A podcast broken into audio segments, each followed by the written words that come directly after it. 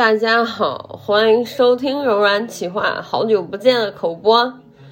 我又来啦。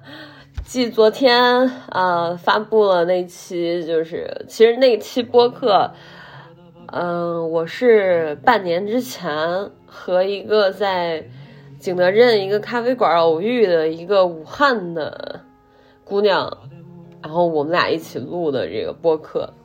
因为当时刚好逢着那个陈晨成他的这个夜晚潜人艇这个这个书获奖嘛，又加上我们俩很聊得来，刚好又聊到这儿了，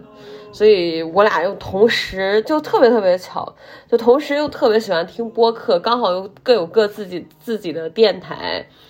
然后我们都是各自小透明，基本上也没有什么听众，可能我的听众比他稍微多一点点，但也并不是属于那种差距很大的那种状态，所以说，嗯，就是我觉得那那这期播客我自己聊的是非常开心的，我们俩几乎就是彻夜长谈，我们是用那个腾讯会议，然后互相视频。这样，然后他录他录着他那边，我录着我这边，然后一起录下来，然后汇总以后，他去把这个做了一个整体的剪辑。本来我还信誓旦旦的说我来剪，但是由于我的这个拖延症 日益 见长，所以说到最后还是他剪的。我作为感谢吧，我就想着说。呃，发发公众号啊、微博呀、什么的，尽量做一个宣传，好让更多人去关注他一下，或者怎么样。反正，呃，大家似乎对这种话题也并不是很感兴趣啊，所所以说就是录着玩吧，自己当一个记录了。其实我我现在录播客的心态就像一个呃日记一样，它是一个语音的日记。可能我回望，就是比如说我到。将死之时的时候，回望自己的一生，突然想不起来的时候，我就把自己这个播客给拿出来一期一期的听一下，想想自己当年脑残的时候说的脑残话，然后还有人 听，哈哈，反正整体来讲就很有意思。OK，所以整个心态就有变化。然后我今天今天的话是二零二二年的一月三十号，明天就是除夕啦。其实今天想录这个播客是意意外之外，OK，嗯，为什么呢？就是本身想着就是上一期播客，呃，就作为农历新年的最后一期嘛。但是今天，呃，种种原因，我看了一下最呃这一两个小时的微博热搜，热搜热搜榜里面全部都是什么河南春晚。呃，河南文化内卷王，呃，本河南人真的坐不住了。嗯，我我我我挺，我不知道怎么说呀，我挺心寒的，就是，呃，我我我我这样讲可能会有点面积有点太大了，但是我还是想。说出来我自己的这个心里话，就是我发现大家的忘性真的很大，尤其是河南人，就是我们自己的忘性真的太大了。我说句实在话，二零二一年对于河南的其他地市我不知道，但是作为一个我在郑州已经从大学毕业，我一六年毕业到现在。啊，我感觉整个二一年可以说是郑州市这我我在这五六年来最最凄惨的一次，就是你可以，就哪怕你不在郑州的人，你都可以想象一次那样大的洪水和三轮疫情这样的影响下，作为一个内陆城市。呃，本身它就是靠依托农业，而郑州为了中部崛起，作为一个交通枢纽的城市来讲，OK，这以上，郑州谈何 GDP 呀？我的天呐！那些个体户自己干这个做生意的个体户，或者是哪怕是企业老板，我我想说，就是今年整个郑州的状态，大家用脚趾头想也知道郑州是怎么回事啊，包括整个河南啊，啊，我我我觉得是很很痛心的，嗯，我们一点一点的展开讲吧，首先。我到现在我都没有去点开那个河南春晚。我刚才在看一部电影，然后那个在优酷上面看的，优酷上面直直接它会有一个弹窗，那个弹窗就是河南春晚，我都没有想点开。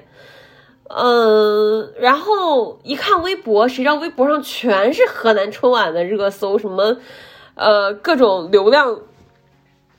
流量王啊，什么张艺兴、王一博、刘昊然，OK，王一博和刘昊然都是我们河南人，呃，那就他们肯定就不奇怪了。然后张艺兴也来了，然后什么各种的大牌流量明星全部来到河南，齐聚一堂，欢度春晚。我的天呐！我在我我为了就是我为了稍微客观一点。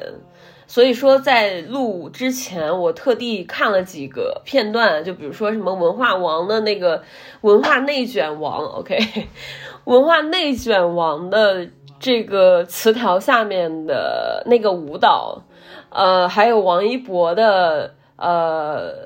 就是他念的什么欢迎大家回家，呃，下一站就到洛阳龙门站了，怎么怎么，然后包括张艺兴的那个，我也看了大概有个。半分钟吧，OK，其他的我就没有看了，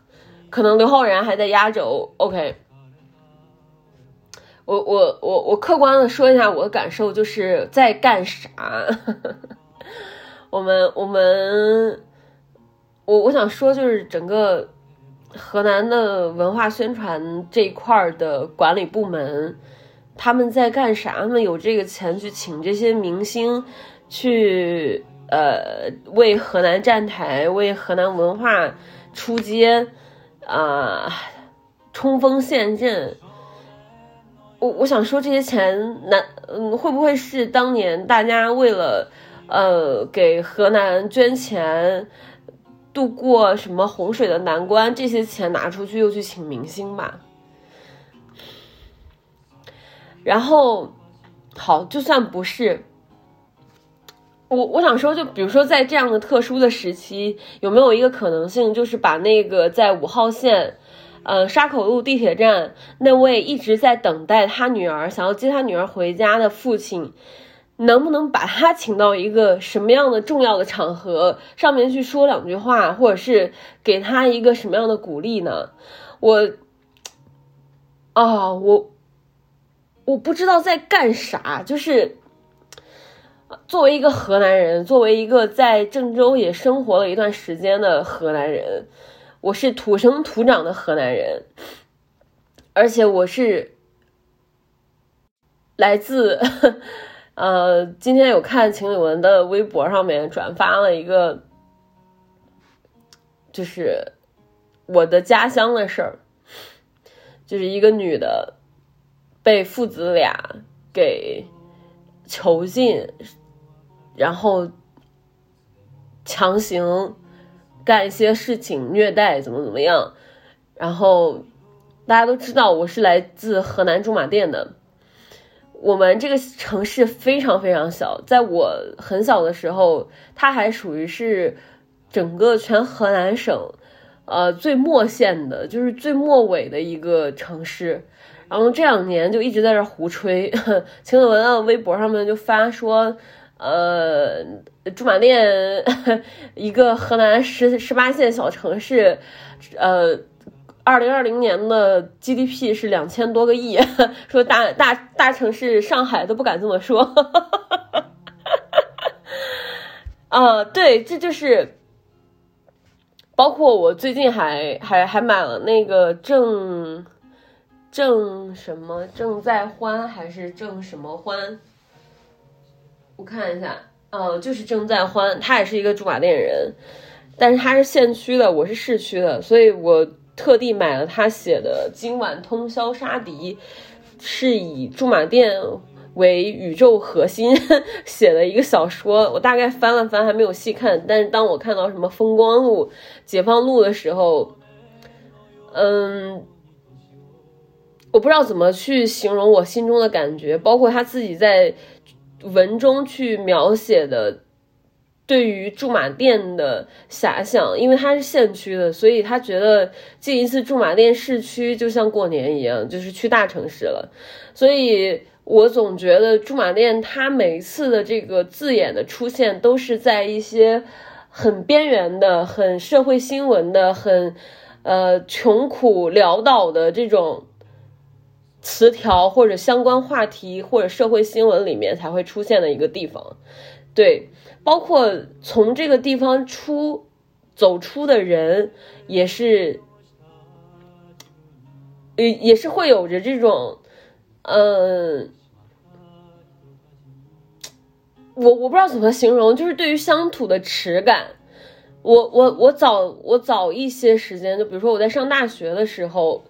呃，是偶尔会有这种耻感的，但是大多数时间我没有，可能就是因为我在市区或者是呃家庭教育的一些关系，呃，如果有的话，我现在就不会再像。此时此刻，这样和大家去谈这个事情，但是我身边的人，比如说，呃呃，初高中同学，甚至曾经玩的特别好的朋友，他们对于驻马店，尤其是我曾经有一个特别好的朋友，后来我们不联系了，呃，种种原因吧。但是这个女生就是她对于驻马店就有着莫大的耻感，她后来去武汉上学，再后来她认识了一个。呃，广东的男孩，他们现在应该在一起了。但是，呃，在二零二零年的时候，就是大家都要封城，然后隔离，回到老家什么的。他那个时候给这个男孩说，他家是郑州的。却不说他是驻马店的。我因为封城，然后那个时候刚好我的父母，我爸爸刚好生病在省医，所以我的父母和我本人都在郑州。然后他就把我的地址给了那个男生，说那是他家的地址，然后让那个男生，那个男生等于说是他男朋友嘛，然后要给他寄东西的时候。嗯，他就把我的地址给了他，然后让那个男生把东西寄到我这个地址上面，然后我再通过郑州的地址转寄回给他驻马店真正的家。哎，反正就是三番几次吧，我做了好几次这种事以后，我越发觉得，就是虽然是从小玩到大的朋友，然后感情也很深，但是渐行渐远呀，所以就。没有再联系，但是通过这件事情，我就发现很多人对于驻马店这件事，这个这三个字，它本来应该是一个，呃，像余光中写的乡愁一样的东西，嗯，是偶尔回忆起，你会心里面，呃，猛地抓紧或者猛地收缩的，嗯，要素对，但是不知道为什么，因为河南的。呃，穷苦的形象，早期的穷苦形象和早期的打工人，全部都是农民工，全部几乎都是来自河南的，尤其是底层的那些给包工头干活的农民工，才是河南的，而那些包工头可能来自于，嗯，安徽啊，嗯，河北啊，就反正比河南要好一点，而河南的形象，它始终就是一个偷摸抢。砸打大概就是一个这样的形象，而这两年郑州作为呃就是中部崛起的一个代表城市，大家就是包括这个高铁的迅速发展，呃东站作为一个重要的交通枢纽，所以呃包括郑东新区，也就是在我刚上大学开始呃建设。到我大学毕业的时候才有个雏形，然后到这两年才一稳定下来。但事实上，我作为一个本乡人，我我我想说，第一就是我对于驻马店和河南省和郑州，嗯，在某种程度上来讲都是有感情的。可能我对于驻马店的感情会，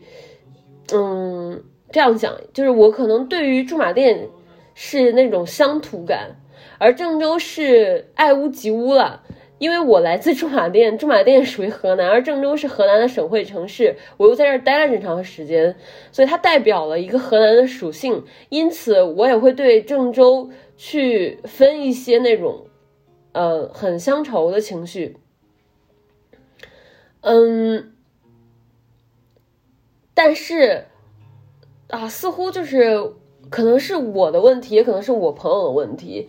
然后我之前的这些朋友，他们对于就是能走出去的，比如说现在已经走到广东啊，什么呃北京啊、上海，就上海还挺少的，在我身边从家乡走到上海的，其实这样的人是很少的。但是只要走走出去了，似乎就头也不回的不会不要再回来了。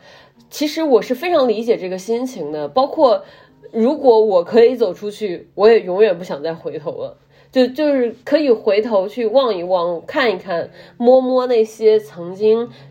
去过的老建筑，或者是怎么样，但是就永远不要再回头了，就是不要再回来接着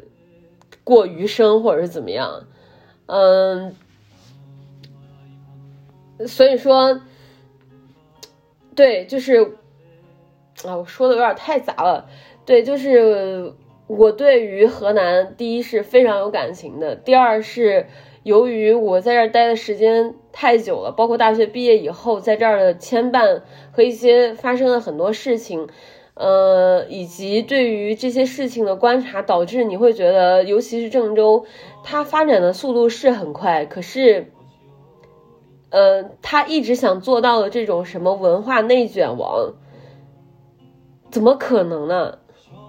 就连洛阳一个这样的古都，其实比起来西安，我觉得在，嗯，就是全国人民的心中，就是外地人心中，我觉得西安是是比洛阳要高一等级的。就哪怕我作为一个河南人，我也会这样想，因为就是我也去过洛阳，可是你就会发现，洛阳它确实就是。就是没有好好搞，就是明明它有龙门石窟，它有很多东西，但是，嗯，它整体的，甚至在以前可能比郑州要发达，但是在郑东新区区划以后，加上省委省政府的迁搬或者怎么样，导致就是郑州这两年的速度发展是非常快的，因此已经赶超洛阳，超大一截。而且在早期的时候，洛阳的旅游城市的地位还是挺高的，但反而就是这两年，我们一直在鼓吹这些文化、历史什么乱七八糟的这些东西，但事实上，洛阳的地位，呃，我觉得是有下滑的，而而且，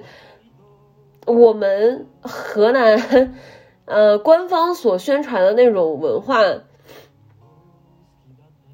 我不知道，就是我，我总觉得它就像一个空壳一样，它是一个很脆的东西，是一个外表特别华丽的壳子。然后你一戳开，你发现里面是空心的，里面是什么？里面就是那些高架桥和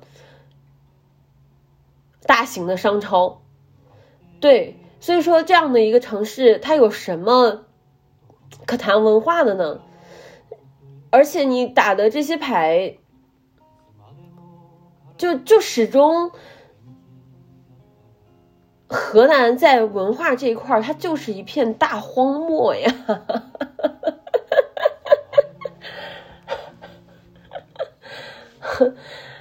早期我刚大学毕业的时候，想想就是我我我在上高中的时候特别喜欢孟京辉和廖一梅，然后刚大学毕业的时候，我看那个蜂巢剧场。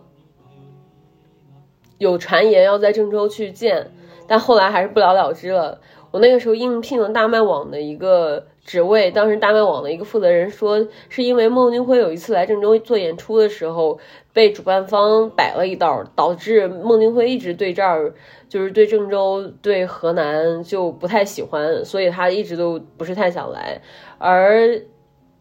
确实也就是这样，就是《恋爱的犀牛》已经这么火了，火到大江南北，比我上高中的时候火的不能再火的情况下，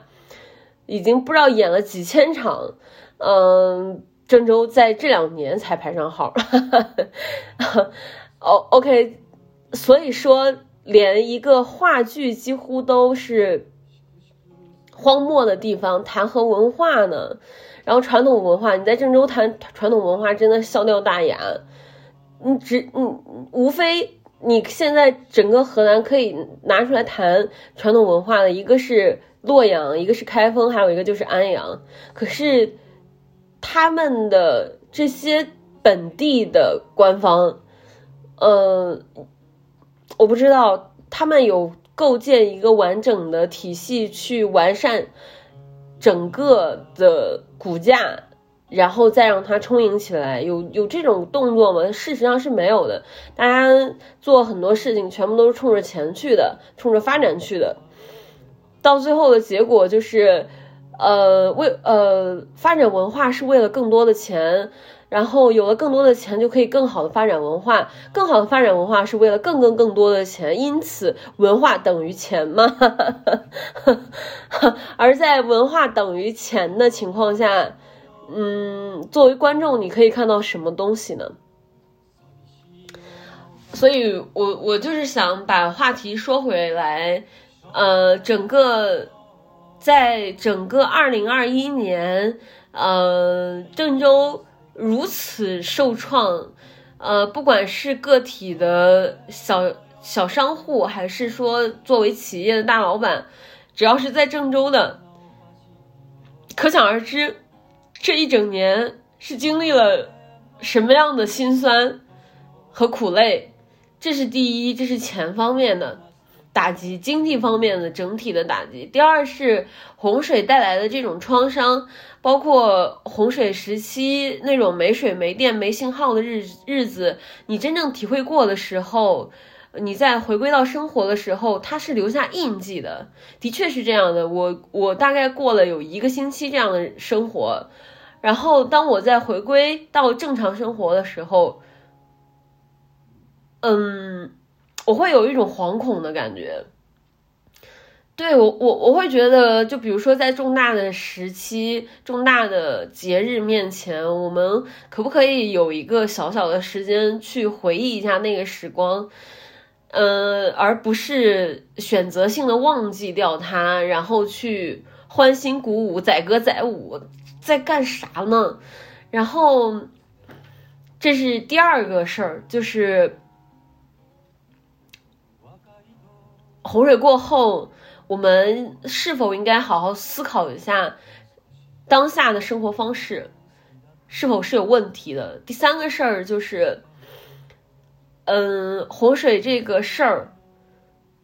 它带走了很多人的生命，甚至发生了像地铁都被淹了这样的非常重大的影响，非常大而且很恶劣的一个事情。这些逝去的生命，他们是不是在这样的时刻是有一个可以留下，就留下他们活过的印记的时刻呢？而不是就是什么叫河南文化内卷王呀？哎呀，我的天呐！我我刚才真的很上头，我看完以后很生气，所以刚才说的话可能会前后呃会有些情绪化啊！我现在就是想到洪水呃带走的那些生命，包括那个想要接父想就是想要接女儿回家的父亲，那他此时此刻要如何度过一个？第一个失去女儿的春节呢，就是这对于一对父母来讲是嗯，是是，就是是如何可以过这过好这个年呢？然后我们整个河南台全部都要过春晚，搞什么文化内卷，河南文化了不起不得了，哎呀，大家齐鼓掌，河南就是硬核，怎么怎么样？我的天呐，我真的求求你了，还是别了吧。想想前两天，前两天在干啥？比如说上个星期，上个星期，呃，郑州还没有摘星的情况下，大家所有人都回不了家，所有在外地的。呃，河南的学生他们都没有办法回到自己的家里面，因为什么？因为一刀切，就是关于疫情防疫政策的相关地区会一刀切，导致低风险区低风险，只要你带星号，只要你是从呃有疫情的城市来的，不管你是低风险还是高风险还是中风险，反正只要是的。你所有一律都不能回家，只要回家就是，呃，要么十四加七，要么七加七，就大概是这样，呃，而且是自费隔离，有的地方是一二百块钱一天，有的地方是三四百块钱一天。我妈跟我说，我们驻马店市区是五百块钱一天，呃。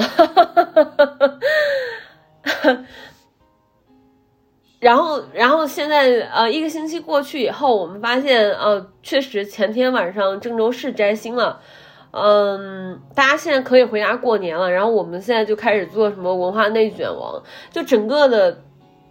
所有的事情它是发生了，对于我的感受就是所有的事情它是发生了，但似乎好像又没有发生过。大家全部都忘了，因为大家都很着急，都要接着去过下一个节日，接着去庆祝下一个需要庆祝的日子，而曾经逝去的、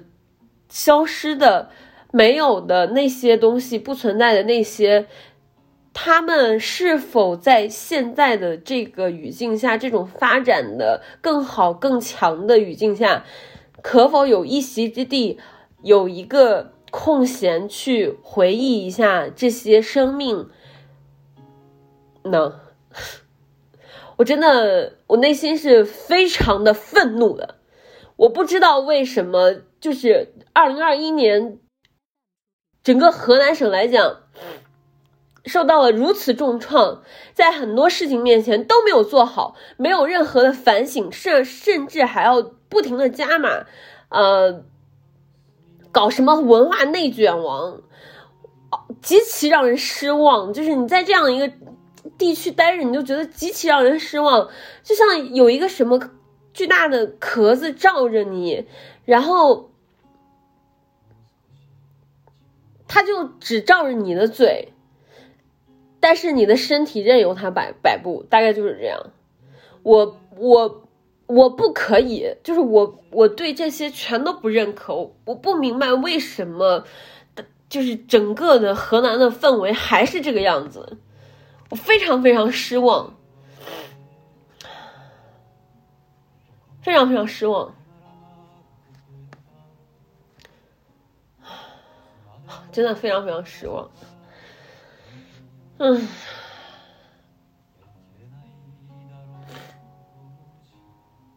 还是还是想说，就是如果有机会能出去，就一定头也不回的就就就走吧，就就不能不要在河南待着。你在这儿，就是比如说你做个体户，你说在在这样的一个情况下，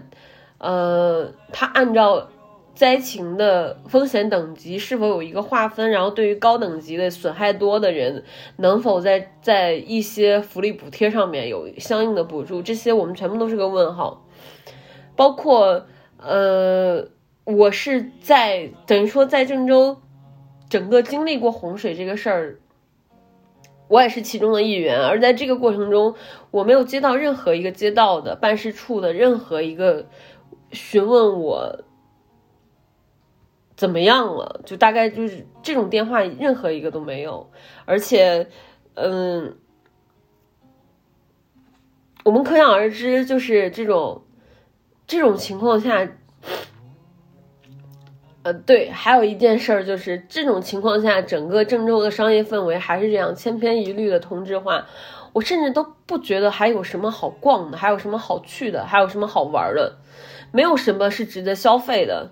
因为所有的东西基本上全部都一样，他们只是换了一个样子。大家全部都在买同样的东西，吃同样的东西，喝同样的东西，因为同样的东西感到快乐。然后呢？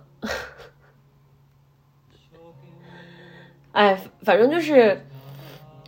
呃，我很抱歉啊，我我不希望我现在更新的这一期播客，你们呃会在三十儿或者是大年初一这样的，